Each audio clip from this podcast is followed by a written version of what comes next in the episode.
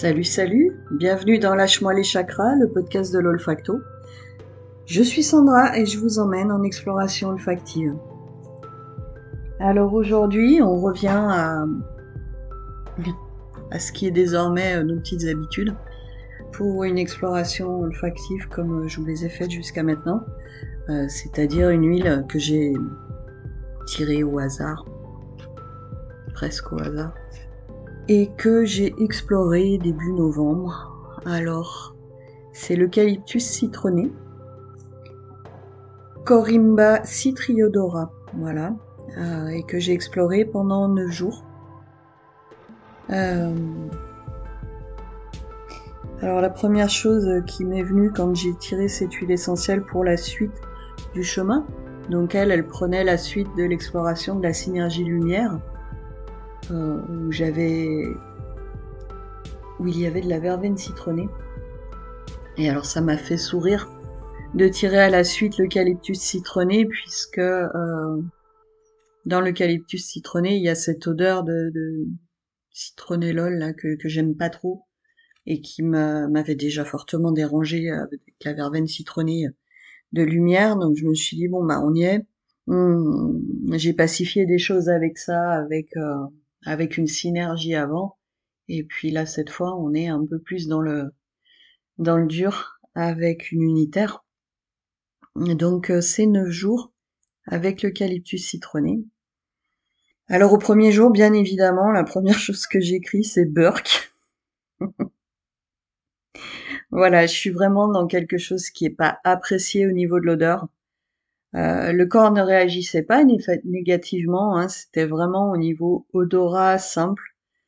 Euh, mais de façon surprenante, quand euh, je dépassais le côté dans le nez, ça me plaît pas. Le corps avait une réaction plutôt agréable, une réaction d'apaisement, une sensation de frais et d'ouverture, hum, comme un, blackout en fait mais un blackout positif, vraiment une sensation de tout se tait et euh, euh, l'espace s'ouvre. Euh, je notais que l'esprit continuait à fonctionner, mais que c'était comme si le corps se débranchait. ça donnait la sensation que l'esprit passait en dehors du corps. Et avec une pensée claire hmm, qui ne fatigue plus le corps des frissons au niveau du cuir chevelu et puis je notais aussi une facette sucrée dans cette odeur.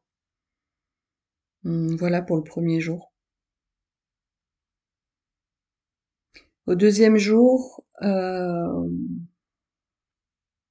alors c'est le frais qui prédominait au début de l'olfaction.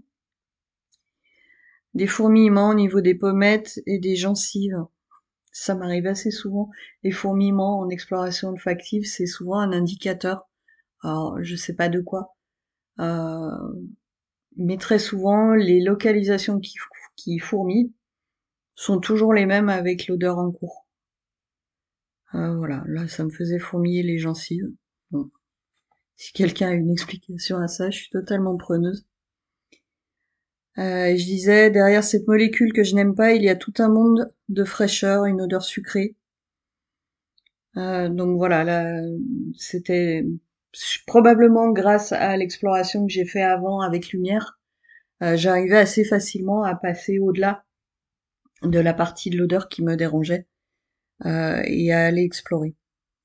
J'aurais probablement pas pu aller de façon frontale avec l'eucalyptus citronné si je n'avais pas eu euh, l'exploration de lumière avant. Hmm, donc au deuxième jour, pareil, j'ai eu cette sensation que ça me mettait le corps en veille et que ça donnait de l'espace au reste. Euh, avec une sensation de pression au niveau du sixième chakra, donc au niveau, au niveau du front. Alors, le troisième jour, je n'ai strictement rien noté, ça devait être un jour sans. Voilà ça arrive. Euh, le quatrième jour, alors le quatrième jour a été, euh, euh, comment dire, hmm, dense. voilà, puisque le quatrième jour, j'avais commencé mon exploration olfactive avec avec comment dire? Avec des soucis personnels qui me submergeaient euh, ce jour-là. Et donc voilà, je suis passée à la moulinette de d'explorer ces soucis, comment je donnais prise à ça.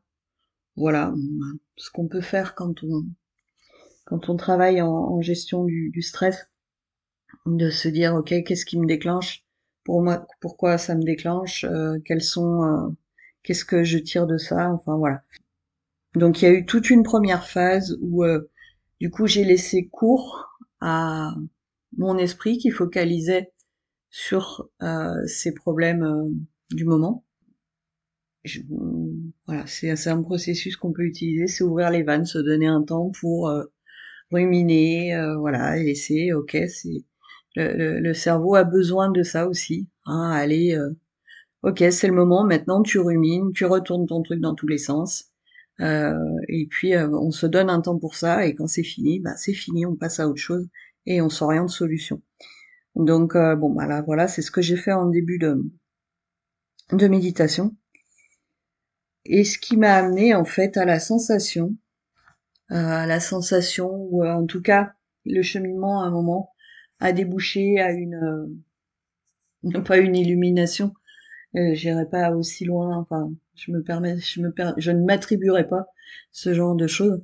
Mais pour autant, le travail de cette moulinette, des, des, soucis, du mental avec l'huile, m'a permis à un moment une sortie par le haut, on va dire, du schéma euh, c'est un peu comme si, euh, voilà, d'avoir euh, passé ce processus, ça m'avait permis de déconstruire tous mes schémas de pensée autour, autour de ces angoisses, de cette angoisse en l'occurrence ce jour-là, pour en faire autre chose. ça m'a rappelé une phrase, je sais plus de qui elle est, j'aurais tendance à penser que c'est Jung, mais je suis pas sûre. Et puis alors bon, le problème, des citations sur internet, c'est qu'elles sont attribuées à tout le monde et à n'importe qui. Bref, pour autant, il faut un chaos pour accoucher d'une étoile qui danse. C'est vraiment la sensation que ça m'a donné, c'est qu'en fait, lors de ce quatrième jour, la méditation olfactive avec l'odeur m'a permis de, bah voilà, d'ouvrir la porte au chaos, et puis derrière de toucher à, voilà, une fois que tout est déconstruit, euh, une fois que j'ai laissé exploser, euh, la construction de mes pensées. Qu'est-ce qui reste et qu'est-ce que j'en fais euh, sortir, en fait, j'ai noté à la sortie de ce jour-là, sortir de son chaos, remettre en ordre un petit pas après l'autre pour arriver dans son étoile. Euh, pour ceux qui connaissent les archétypes, les arcanes du tarot de Marseille et ses archétypes, c'est passer de la maison Dieu à l'étoile, c'est sortir, voilà, de, de cette explosion, de cette euh, déconstruction, pour passer à l'endroit où on est pleinement en paix à sa place et, euh, aligné avec ce qui se passe. Donc voilà, donc un, quatrième jour en, résumé euh, assez costaud, dans lequel l'odeur m'a vraiment accompagné, m'a vraiment permis de d'ouvrir ses vannes et de trouver de la clarté dans ce que je vivais ce jour-là. Alors le huitième jour, j'ai simplement noté que j'avais des difficultés à me mettre dedans. Et c'est, euh, j'ai noté que c'est assez. Alors, je veux pas en faire un schéma, mais c'est assez régulier que euh, le jour suivant, un gros jour en médite olfactive, le lendemain, je suis un peu euh, à sec. Enfin, ou en, tout cas, je note pas grand chose. Et donc au neuvième jour, l'odeur était devenue agréable. J'avais du plaisir à la sentir. Il y a toujours cette note, euh, là je suis encore avec mon odeur, hein, il y a toujours cette note que je n'aime pas, euh, objectivement, hein, qui, que je trouve, euh, bon, voilà, jamais je diffuserai ça dans ma maison, parce qu'il y a, y a cette note que je n'apprécie pas, mais l'odeur faisait d'emblée du bien au corps, et à la limite, cette partie, cette molécule que j'aime pas, euh, elle est devenue euh, presque agréable parce qu'elle est associée à, tout le reste. Euh, donc j'ai noté que c'était une odeur qui calme le mental, qui ouvre. hum, qui ouvre au niveau du coronal, qui apporte de la clarté, tout en restant très concret et incarné. Euh, c'est une odeur du plan d'action, en mettant l'émotionnel à distance. De ok, euh, t'es là, tu déconstruis, tu reconstruis, voilà, d'une façon très factuelle en fait. C'est un peu le, coach quoi. Ok, on, fait un état des lieux, on voit où on veut aller et comment on veut y aller. Donc voilà pour cette exploration de, de l'eucalyptus citronné,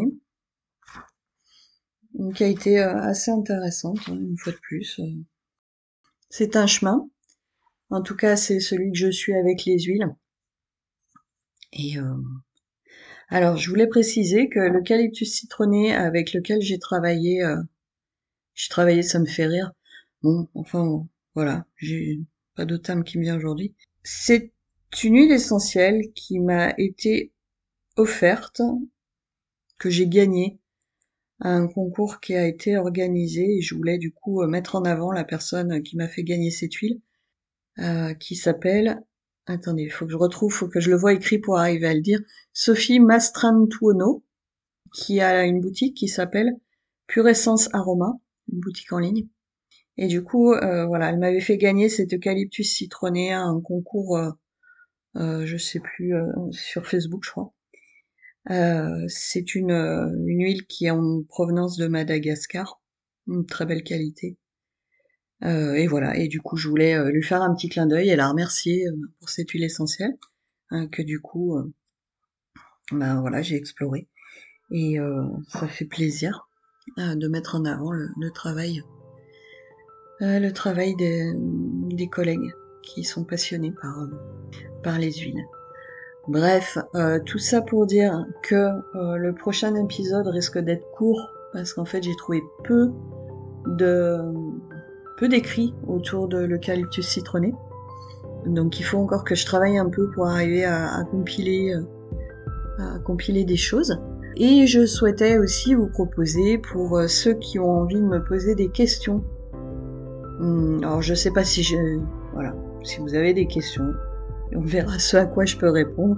J'en ai déjà eu quelques-unes et du coup, lors du prochain épisode, je pensais terminer en répondant à certaines des demandes qui m'ont été faites. Donc euh, bah, sur ce, j'ai envie de vous dire euh, bisous bisettes et puis euh, à tout bientôt.